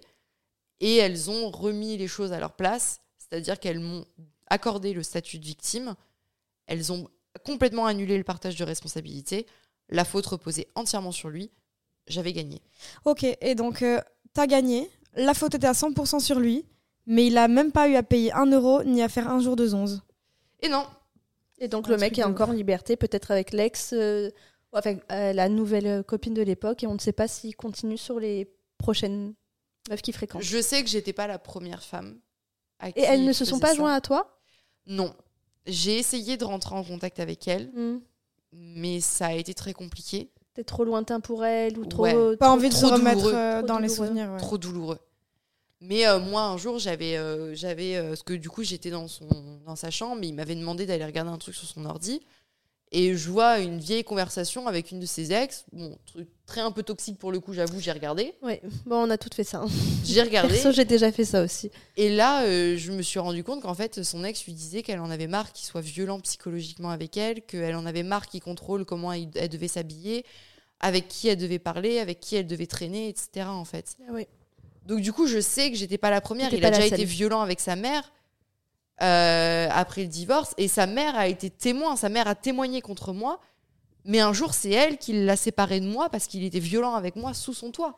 Euh, Après, les mamans. On ferait n'importe quoi pour sauver les fesses de, de Bien son sûr. enfant. Euh, Bah, Non. c'est- ton fils. C'est ton fils. Tu Pas de fais- là à, à te mettre toi Non, mais- euh, non, à mais- la misère, mais, Non, mais au moins pas mentir. Tu témoignes mais pas. surtout euh, en, en justice. À la limite, Tu elle dis aurait rien. mieux fait de rien dire. Rien dire. Voilà. Elle Tu aurait dis mieux rien. fait de rien dire. Déjà rien dire, c'est consentir. Mais alors en plus mentir, ça c'est chaud. Ouais, je, je suis, je suis complètement d'accord avec vous. Euh, mais du coup, c'était euh, c'est très compliqué. Mais toutes ces attestations étaient une flopée de, Mensonge. de mensonges, de- de- d'éléments ultra subjectifs. euh. Enfin, vraiment, c'était euh, c'était du grand n'importe quoi. Et quand moi j'ai dû les lire, parce que pour passer en appel, il a fallu que je reprenne toutes les attestations Mm. une par une, ligne par ligne, que je les démonte une par une. Et euh, ça a été chaud. Et à ce jour, après 9 ans, enfin, quelques, une dizaine d'années, psychologiquement, j'imagine que tu as des séquelles, Ouais. forcément. Euh, on a compris que tu avais quelqu'un d'autre dans ta vie. Est-ce que Mm. ça n'a pas été facile Mais voilà, qu'est-ce que à ce jour, euh, pas ça t'a appris, mais comment c'est la vie maintenant que tu as vécu tout ça en étant jeune? Ça fait un an réellement que Ah ouais, quand même. je suis capable euh, d'en parler sans me mettre à pleurer. Ouais. Ou, voilà. quand même Euh, Il y a un an, j'aurais pas pu faire ce que je Mm. fais là et en parler avec vous. C'était impossible. Aujourd'hui, j'ai pris du recul. Euh, j'ai suivi une psychothérapie que je suis toujours. Euh, je suis très aidée. Ça m'a permis aussi de comprendre beaucoup de choses, notamment la place de ses amis dans le procès. J'ai compris que bah, c'est compliqué quand tu projettes une image sur quelqu'un de se rendre compte que cette personne n'est pas du tout celle que tu pensais qu'elle était. Mhm. Donc, même pour te protéger toi, finalement, ben, tu t'allies à ce que lui te dit. Parce que finalement, c'est trop compliqué de te rendre compte que tu t'es trompé, tu vois. Mm, mm. C'est dur, hein C'est dur. Mm. Donc tout ça, c'est des choses que je comprenais pas avant et qui me mettaient très en colère et que maintenant je comprends. Je ressens plus de colère. Je ressens plus de tristesse. Aujourd'hui, c'est plus que j'ai besoin de donner un sens à ce que j'ai vécu. Et tu as envie d'aider les autres? Et j'ai envie d'aider les autres. J'ai envie de faire de la pédagogie Mm. sur ce que j'ai vécu. En fait, le truc, c'est que je me dis, faut pas que ce que j'ai vécu ne serve à rien. Mm. Il faut pas que j'ai morflé entre les quatre ça, rues de mon appart, de- mm. entre les quatre murs de mon appart, Mm. pour rien. Oui. Si aujourd'hui je peux aider, et puis ce que je voudrais dire aussi, c'est que il faut en parler. Ouais. Il faut en parler. La faut pas première s'isoler. clé, la première clé pour s'en sortir, c'est d'en parler Mm. à sa mère, à sa sœur, à une pote, à un- son médecin. Moi, mon médecin traitant était au courant. Il m'avait fait une attestation que j'avais jetée dans une poubelle parce que j'avais trop peur qu'il la trouve. Mm. Euh, et puis si on a la force, aller voir un policier, aller voir. Il faut en parler, c'est la première étape réellement, c'est la- l'étape qui vous sauvera. Et puis il faut se dire aussi que, parce qu'on a, on a souvent l'impression que quand on a été une femme battue, c'est une fin en soi. Mais c'est pas une fin en soi. Tu peux vivre après, après tout ça. Oui, il- je vous faut jure, faire un travail sur soi. faut faire parce un que ça a été travail un soi. énorme Traumatisme. traumatisme, ouais, mais Ça a été un énorme traumatisme. hein. Il- Quand j'ai emménagé avec euh, mon compagnon actuellement, euh, je me rappelle d'une fois, il était en train de couper une tomate et puis il se retourne pour me parler. Oui. Il avait le couteau dans la main. Je suis partie en crise d'angoisse. Ouais. C'était euh, pendant, ça fait euh, quelques mois qu'il arrive à me toucher le cou. Ouais. Parce qu'avant, dès qu'on faisait ça, moi, si je le faisais, ça va. Mais si quelqu'un d'autre le faisait, ça n'allait pas. Mm. Mais c'est vraiment, c'est pas une fin en soi. Ça, ça ne te catégorise pas. et ça ne te définit pas. Ça ne te définit pas. Ce n'est pas écrit sur votre front. Ouais, Vous n'êtes pas à vie une femme battue. bien sûr. Tout le monde peut s'en sortir. Et le après Enfin, est beau. Mm. Le après est beau. Ah la bah t'as tellement vécu la misère que oui, c'est clair que tu te rends compte qu'il y a des hommes qui, qui peuvent vraiment prendre soin de toi et qui seront respectueux. Même que toi-même, te- tu peux prendre soin de toi si tu veux t'en sortir, tu vois. que C'est ça. Et puis, enfin, On est six ans après le procès. Aujourd'hui, j'ai quitté la France. Je vis au Luxembourg. Je fais des études qui me passionnent, dans lesquelles je suis bonne. Mm. Je viens de passer ma soutenance euh, de thèse de bachelor. J'ai eu les félicitations du jury. Bravo. Merci. Euh, pourtant, personne n'aurait misé sur moi il y a six ans parce que j'ai arrêté mes études sur un coup de tête, j'ai quitté Bayonne sur un coup de tête. Enfin, j'ai tout fait sur un coup de tête. Aujourd'hui, je Pour te vis- protéger aussi. pour et me protéger fonctionné. aussi. Mm. Euh, je vis avec quelqu'un maintenant depuis bientôt six ans euh, qui est absolument merveilleux, avec qui je suis heureuse, avec qui on parle de se marier. Enfin, voilà. On la peut s'en sortir. la- on peut s'en sortir et la vie après, elle est belle. Mm. Il faut pas avoir peur parce que oui, c'est sûr que si vous allez à la police, que vous déposez plainte, qu'il y a un jugement, c'est vrai que vous allez passer des mois Horrible. horribles. Mm. Vraiment, ça va être très dur. Mais c'est rien comparé à la réparation que ça te procure quand, euh, quand c'est terminé, que tu es reconnu victime, que tu peux vraiment tourner la page, quoi. Parce que je suppose que tu serais pas allé au procès, tu l'aurais juste quitté et tu plus entendu parler de lui. Il n'y aurait pas eu cette délivrance de. Complètement. Et aussi, plus, plus vite vous faites, plus tôt vous faites ça, plus vite vous vous en sortirez. De Ouais. pas se dire, mais non, il va agir mieux, il va Faut- agir mieux. Faut pas attendre qu'ils te disent crève, crève, Ouais, crève. D'en arriver jusqu'ici, de te dire, waouh, j'ai le déclic. Juste euh, Il faut- insulte. Il faut pas arriver jusqu'au point où c'est lui ou vous. Ouais. Parce que le jour où ça sera lui ou vous, il Et- faudra qu'il y en ait un des deux Ouais. qui y passe Ouais. pour sauver l'autre. Et, et en fait, ce qui, ce qui est important aussi, c'est que au fond de vous, vous savez que ce jour va arriver. Tu le savais, toi. Ouais. C'est ce que tu as dit. Tu as dit, je savais qu'un jour, je devrais en arriver là. Si, en fait, T'es a allé une- jusqu'ici. Ouais. Et s'il y a une petite voix dans votre tête qui est assez lucide pour savoir que ça va mal terminer, n'attendez pas. Ne vous dites pas qu'il va changer et que ça va aller, que parce qu'il vous aime et qu'il vous dit des mots d'amour, euh, il y en a plein qui peuvent vous dire des mots d'amour sans vous frapper et vous insulter et vous mettre plus bas que terre. Ouais, Exactement. L'amour ne devrait pas être quelque chose qui se monnaie. Non. Vous Ne ne pas devriez échange, pas euh. être obligé de, de monnayer son amour, Mais- son attention, son... T'as dit une phrase, je suis pas revenue dessus, mais elle m'a grave choquée. T'as dit euh, il récompensait mes coups, enfin les coups qu'il me donnait, Mm. il me récompensait avec de l'amour. Genre, t'acceptes de prendre un point dans la gueule, donc je te récompense en te disant de la. Waouh, waouh. Ouais. Mais c'était exactement ça. C'était tu subis, donc je te montre que je t'aime. Et puis il y avait aussi cet effet pervers de... C'est Puis ce qu'on coup- appelle le principe de la lune de miel. Ah ouais? Et euh, les psychiatres appellent ça comme ça. C'est-à-dire qu'en gros, euh, il vous frappe, il sent que d'un coup, vous lui échappez un peu plus. Du coup, il vous montre à quel point il vous aime. Mhm. Et du coup, tu deviens accro au fait qu'il te frappe, parce que du coup, tu veux les mots d'amour derrière. Alors non, t'es pas accro au fait qu'il te frappe, mais t'es accro à la dose d'amour derrière. Oui, Ouais. donc au final, mais t'es ça, pas accro au fait qu'il te frappe, tu vois. Ouais. Mais si l'un va avec l'autre en soi, c'est pour ça que j'ai dit ça. Mais Mais, mais ouais, c'est... C'est une période qui va être très lourde, qui va être très compliquée, qui va être très dure. Il va falloir que vous soyez entourés. Moi, j'ai fait le choix que mes parents ne viennent pas au procès. Pour pas qu'ils aient à entendre tout ce qui s'est passé. C'est surtout que je savais pas comment mon père allait réagir de se retrouver face à lui. Mm. Et qu'il fallait déjà que j'arrive à gérer mes réactions à Mm. moi. Ouais. Et je voulais pas avoir à gérer La celles crainte des de, autres. ouais, celle de ta famille. Et on était quand même dans un tribunal, il y a des policiers partout. Mm. Euh, Enfin, c'était pas le moment non, de. qu'il y ait un débordement. Est-ce que tu as des regrets? Bon, mis à part de pas être parti plus tôt. ça, ça peut ne même pas être un regret, je sais pas. J'ai le regret d'avoir été trop gentille. Bon nombre de fois. En fait, vers la fin, je l'étais quand même moins. Parce que par exemple, au mariage de sa mère, euh, j'en ai parlé à une amie de sa mère, Mm. de ce que je vivais. Je sais pas pourquoi, je l'avais vue deux fois. Bah, Peut-être que tu ressentais une énergie qui fait que tu avais Une- envie de te confier. confiance. euh, ouais. Ouais, peut-être. Et euh, elle m'avait dit ce soir-là, euh, mais Zoé, faut que tu partes. Mm. Et euh, des regrets, je sais, je sais pas vraiment si j'en ai. Je, j'ai peut-être le regret d'avoir menti pour protéger ma famille autant, Mm. pour protéger ma famille et mes amis. Euh, De toute façon, à partir du moment où vous devez mentir pour protéger la personne que vous aimez, c'est qu'il y a un problème. oui, C'est que si les gens n'acceptaient, enfin, seraient choqués de la vérité, c'est qu'elle est vraiment choquante. oui, En vrai. complètement. Donc, euh, ouais, pas mentir, en parler. Et on, a, on, on avait pris des, bah, des numéros aussi.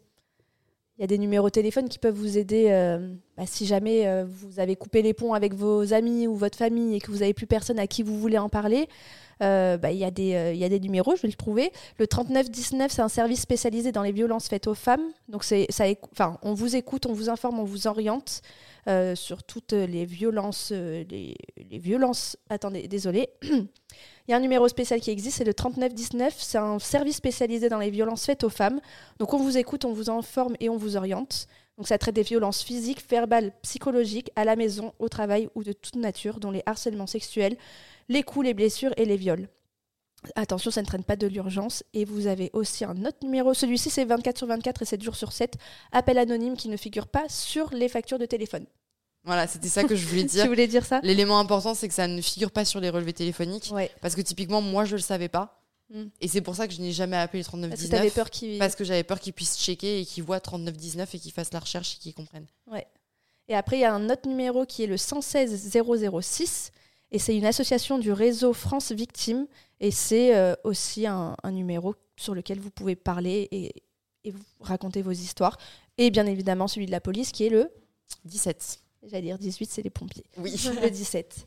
Euh, tu veux dire les chiffres bah, en généraux des, des, types de violences ou... Mm, ouais, on, a pratiquement un décès tous les deux jours en France. C'est des chiffres que moi que je connaissais pas. Euh, là, au 8 juin 2023, on dénombrait 55 féminicides depuis le début de l'année, ce qui est énorme. Euh, la France, euh, on est le deuxième pays avec le plus de violences contre les femmes. En Europe En Europe, exactement. Hum, hum, hum, alors le fait que ces taux soient plus élevés en France, ça peut aussi signifier qu'on détecte mieux ce type de violence et que les victimes en parlent de plus en plus. Parce qu'il y a plus de sensibilisation. Parce qu'il y a plus de sensibilisation peut-être. Euh, il y a eu le Grenelle quand même qui a fait beaucoup de bien. Oui, et puis il y a eu la grande cause du quinquennat par Emmanuel Macron aussi fin 2022 lors d'un déplacement à Dijon sur ce thème. Le président de la République avait reconnu une obligation de faire mieux. Mm. Donc il y a eu des mesures euh, mises en place, en tout cas une volonté euh, de la Première ministre également.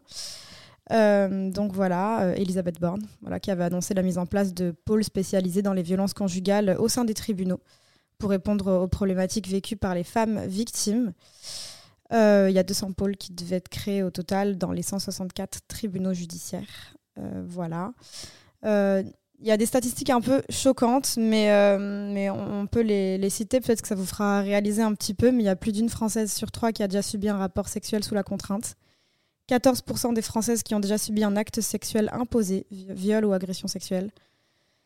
23% des hommes de 25 à 34 ans qui pensent qu'il faut être violent pour se faire respecter. Moins d'un Français sur deux qui considère problématique qu'une femme cuisine tous les jours. Bon, c'est juste de la misogynie, mais c'est le début. Euh, les femmes ne représentent que 36% du temps de parole dans les médias. Ce sentiment de ne pas être écoutée. Euh, 4 femmes sur 5 ont vécu une situation sexiste. 9 femmes sur 10 adoptent des conduites d'évitement pour éviter les actes sexistes. Seul un Français sur 5 estime que le monde professionnel est égalitaire. Chez les 15-24 ans, 4 jeunes femmes sur 5 considèrent qu'il est difficile d'être une femme dans la société actuelle. C'est-à-dire que tu es jeune, tu as toute la vie devant toi et tu considères euh, que, c'est dur. Euh, 15% des femmes ont déjà subi des coups portés par leur partenaire ou ex-partenaire. Les signalements pour viol conjugal ont bondi de 73% en un an entre 2020 et 2021. Donc c'était l'année du confinement. Et euh, par rapport euh, du coup au harcèlement de rue, 75% euh, des insultes faites aux femmes dans la rue proviennent d'hommes. seuls 64% des femmes qui ont été insultées dans la rue estiment avoir été la cible d'une injure, sexiste, tellement c'est banal et banalisé. 65% des Françaises ont subi du harcèlement de rue avant 15 ans et 82% avant 17 ans, donc mineurs. 100% des personnes, des femmes utilisatrices des transports en commun en France ont été victimes d'au moins une fois de harcèlement de sexiste, de harcèlement, agression sexuelle dans les transports en commun. 76% des Françaises ont déjà été suivies dans la rue et la moitié des Françaises ont déjà changé leurs fringues de peur d'être interpellées ou harcelées. moi, je voulais juste revenir sur le type de violence pour les. Je sais pas si on peut les on peut dire ça? Les, catégoriser, les échelonner, mais on, en a vaguement parlé tout à l'heure. Donc, euh, les violences conjugales peuvent correspondre à des violences psychologique, donc ça commence par des insultes, par des menaces, par du harcèlement moral. du dénigrement. du dénigrement, beaucoup de messages, beaucoup de t'es où, tu fais quoi, pourquoi tu es là, pourquoi tu devrais pas aller à cet endroit? Donc voilà, première, première catégorie, ça commence par le psychologique, le physique, comme on disait, les coups, les blessures, et les sexuels, attouchement, viol, ou économique, privation de ressources financières et maintien dans la dépendance, en se disant, bah, si je m'en vais, euh, je peux plus rien faire en fait, j'ai plus rien, j'ai plus d'argent, je plus rien faire. C'est ça. Donc voilà, tout ça c'est pour dire qu'il y a différentes catégories et que si vous commencez juste à accepter euh, qu'on vous harcèle moralement, qu'on vous insulte, déjà là c'est vraiment le l'alerte qui doit vous dire c'est le red flag. C'est pas du tout du tout normal. On va pas du tout aller jusqu'aux violences sexuelles physiques, genre vraiment insulte. Comme tu disais, euh, qu'est-ce que tu disais juste avant quand on te met plus bas que terre? Le dénigrement Le dénigrement. Genre, quand quelqu'un. En fait, ton mec n'est pas censé te dénigrer et te rabaisser. Et voilà. Une relation saine, c'est une relation dans laquelle chacun porte l'autre et s'élève mutuellement. À partir du moment où vous êtes avec quelqu'un qui ne vous élève pas, mais qui plutôt vous rabaisse et mm. vous fait comprendre que sans lui, vous n'êtes rien. Et que vous êtes une merde. Et que vous êtes une merde. Ça aussi, c'est un truc que je voudrais vraiment dire c'est que c'est faux.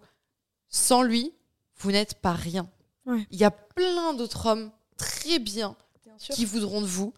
Vous êtes des gens bien, vous êtes des femmes bien. Ce n'est pas de votre faute, vous n'avez pas à avoir honte. Vous n'y êtes pour rien. Et ça, c'est important de le dire, c'est important que ça soit dit clairement, vous n'y êtes pour rien. S'il vous frappe, c'est de sa faute. C'est lui qui porte le coup. C'est lui le problème. C'est lui le problème. C'est pas vous. Et il est temps que la honte change de camp. Effectivement, surtout qu'on voit qu'il y a très peu de femmes qui portent plainte. Et la statistique, là, c'était que seulement 12% des victimes ont porté plainte. Ouais, alors après, il y a aussi un souci euh, en France. Euh, moi, j'ai pas eu ce souci-là personnellement, mais c'est la prise en charge dans les commissariats. Ouais. Ça, moi, j'ai eu la chance de tomber sur un OPJ euh, merveilleux et genre, euh, je le remercie mille fois. Il écoutera jamais ce podcast, je pense, mais, je le remercie euh, un million de fois. Mais j'ai aussi côtoyé des femmes qui n'ont pas du tout eu l'accueil que moi j'ai pu avoir dans un commissariat. Des femmes à qui on a dit Bon, il vous a pas tapé assez, vous n'allez pas porter plainte pour ça. Ah. C'est lunaire, encore une fois. Je sais pas. C'est donc euh, je pense qu'il y a aussi en France un manque de, de, formation des métiers de la police, de la justice. On n'explique pas aux policiers ce que c'est que le phénomène de l'emprise. On n'explique pas pourquoi on reste, la peur, mm. le principe de lune de miel, les coups. Enfin, on leur explique pas tout ça. Et aux juges non plus. Alors peut-être que maintenant, avec, euh, avec le fait qu'on en ait parlé beaucoup plus, peut-être que si. Mais en tout cas, moi, en 2017, il y avait un vrai défaut de formation. Mm. Euh, des métiers, euh, des métiers du, judiciaire. Quoi. Ouais. C'est vrai que maintenant on est plus sensibilisé avec les actions, comme tu disais, Nous Toutes, mm. ou d'autres organisations, d'autres associations qui luttent pour les droits des femmes et, et contre les violences faites aux femmes. Et euh, juste petit aparté, c'est vrai que quand on dit violence conjugale, nous on a parlé des femmes, mais c'est parce que 82% des morts au sein du couple sont des femmes. Oui, ça touche aussi les hommes. Il y a hein. des hommes qui se font euh, tuer, maltraités. Oui, tout à fait. Et il ne faut pas les oublier, et il ne faut pas dénigrer ça. Et... Mais, mais voilà, les statistiques sont là. C'est quand même 82% des victimes de morts, hein, pas seulement violence, mais des morts au sein du couple qui sont des femmes, ce qui est énorme. Tout à fait.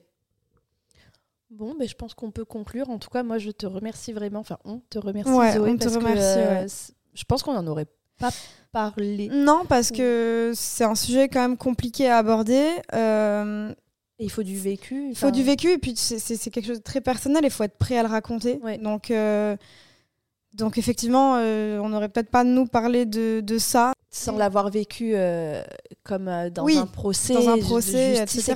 C'était quand mm, mm, même mm. compliqué compliqué d'en parler sans l'avoir euh, vécu jusqu'à l'avoir expérimenté jusqu'au bout jusqu'au bout quoi et vraiment en parler avec euh, parce que comme on disait Zoé on, a décidé enfin on a accepté de la rencontrer. Il y a des preuves elle a gagné le procès c'était pas juste on a pris euh, son témoignage et vas-y viens on va parler des violences et on ne sait enfin, ça pourrait être un mensonge pas mensonge non pas il y a des faits c'est réel et ça s'est passé et c'est beaucoup plus souvent que ça arrive qu'on ne le pense. Euh, euh, et, et, aussi, si vous êtes victime, enfin victime, si vous entendez des gens frapper, des voisins, etc., ne vous dites jamais que euh, bah, ils sont fous, ils font du bruit. En mm. fait, dites-vous que ça peut être vraiment alarmant et que vous pourriez peut-être aussi sauver une, une vie ou. Il vaut mieux appeler la police bien sûr pour, une fois trop, enfin une fois pour rien. Ouais que de se mm. retrouver avec un meurtre euh, dans sa résidence ou avec des vies brisées. Ben, Moi, c'était ça. Quand ma voisine s'est faite défenestrer, trois jours avant, euh, mon ex-copain travaillait de nuit et je lui ai envoyé des messages. Je dis Les voisins sont en train de se hurler dessus. Qu'est-ce que je fais? Est-ce que je vais frapper à leur porte pour qu'ils sachent que, quand même, il y a des gens qui les entendent mm. et qu'ils fassent attention? Qu'est-ce que je fais? Je savais vraiment pas quoi faire. Trois jours après, elle est morte. Ouais. Mais j'ai pas appelé. Tu t'en es voulu? C'est parce que dans tous les cas, tu euh, bah, en fait, au début, je, je l'ai dit à la police. J'ai montré mes textos avec mon ex-copain pour que qu'il sache que c'est sûrement bah, son compagnon qui a fait ça. Sauf qu'au final, le, le décelé de la justice c'était mm, c'est par rapport à des affaires de drogue. Elle se serait fait tuer dans tous les cas parce qu'elle devait de l'argent à des gens. Donc, euh, mm, c'était pas forcément que la faute de son ex-conjoint. Hmm. Mais, euh, mais oui, sur le coup, je me suis dit, j'aurais dû appeler peut-être, tu vois, au lieu de décrire à mon ex. Je sais que moi, ça m'a énormément sensibilisé euh, quand euh, on est arrivé dans la région, euh, dans l'Est. au départ, on était à la frontière française avant de partir définitivement au Luxembourg. Et je me suis retrouvée dans une résidence où il y avait manifestement une femme battue, oh. juste en dessous de chez moi. Et ça a été très compliqué pour moi à gérer, parce que, bah, en fait, l'entendre hurler telle qu'elle hurlait, hmm. genre moi, ça me replongeait dans mes traumatismes. Ah oui. Et moi, un jour, euh, ça a été le fois la fois de trop. J'ai dit à mon mec, euh, j'appelle, j'appelle les flics parce que, enfin, je sais ce que c'est d'être mm. la femme derrière la porte. Mm, mm. Je vais pas la laisser toute seule comme ça avec lui. Enfin, en plus, il tapait dans les murs, il envoyait. Et t'as pas appelé direct du coup non plus. Bah, la première fois, euh, j'étais pas trop sûre parce que on entendait hyper mal avec les bruits, les murs, etc. Genre, j'arrivais pas à comprendre vraiment s'il s'engueulait ou s'il parlait fort ou. Ouais, ça, faut être un peu sûr de soi aussi, de pas. Euh, c'est. Mais la deuxième fois, j'étais sûre de moi. ouais. Et pour le coup, ils sont venus à six policiers. Euh, bon, entre temps, ils s'étaient tirés de l'appartement, donc ça n'a rien donné sur le moment. Euh, et puis je sais pas ce que ça a donné par la suite parce que nous on a déménagé euh, très rapidement euh, après ça. Mais, mais oui, non, si vous entendez des bruits suspects, si vous entendez...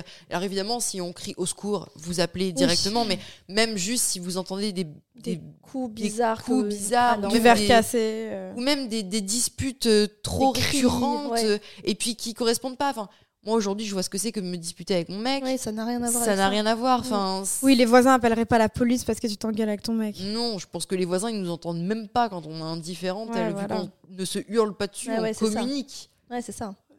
Donc, euh, donc c'est pas du tout la même chose. Mais ça aussi, les femmes qui vivent des violences, quand on leur dit c'est de ta faute, c'est de ta faute, c'est de ta faute, si je t'ai frappé, c'est parce que t'es euh, t'es folle, t'es machin, t'es trucs, mm. vous verrez que quand vous retrouverez t'es hystérique. T'es hystérique. Ah, ça, c'était... Ah, ça, c'est... Il y a ça aussi, le thé hystérique.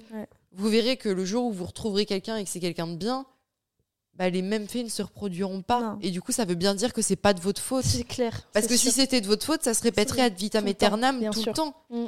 Moi, aujourd'hui, ça fait six ans que je suis avec mon compagnon, il a jamais levé la main sur moi. Mais t'as réussi à rompre ce schéma répétitif. Euh, il y a des femmes battues qui retrouvent des hommes qui les battent et qui se sentent aimés comme ça. Enfin, faut consulter, faut se faire aider, faut faire un travail sur soi et pas accepter ce traitement en fait, parce qu'il n'est pas acceptable, il est intolérable et pas retrouver un homme euh, qui a le même, euh, la même façon d'aimer en fait, tout simplement. Faire une psychothérapie, se faire aider. Mm. Je pense que c'est vraiment, euh, pour moi en tout cas, ça a été ultra salvateur. Libérateur, ouais. En tout cas, merci de ton témoignage. Merci encore. Est-ce que tu veux conclure ce podcast? Euh, bah Déjà, je vous remercie de m'avoir reçu. Euh, c'était un sujet pas facile à aborder, mais je trouvais que c'était important d'en parler pour faire de la pédagogie autour. Donc euh, voilà, je, vous remercie de m'avoir laissé venir depuis le Luxembourg, de m'être levé à 5h30 du matin. Merci vraiment à toi. Et voilà, et j'espère que l'épisode servira à qui que ce soit. Franchement, on est hyper fiers de t'avoir accueilli dans le podcast et de, du témoignage que tu as pu apporter. Et on est sûr que ça pourra aider euh, d'avoir pu aborder ce, ce, sujet. Mm, mm, vraiment. Et eh ben merci à vous. Bon, en tout cas, les filles, on espère que cet épisode vous aura plu.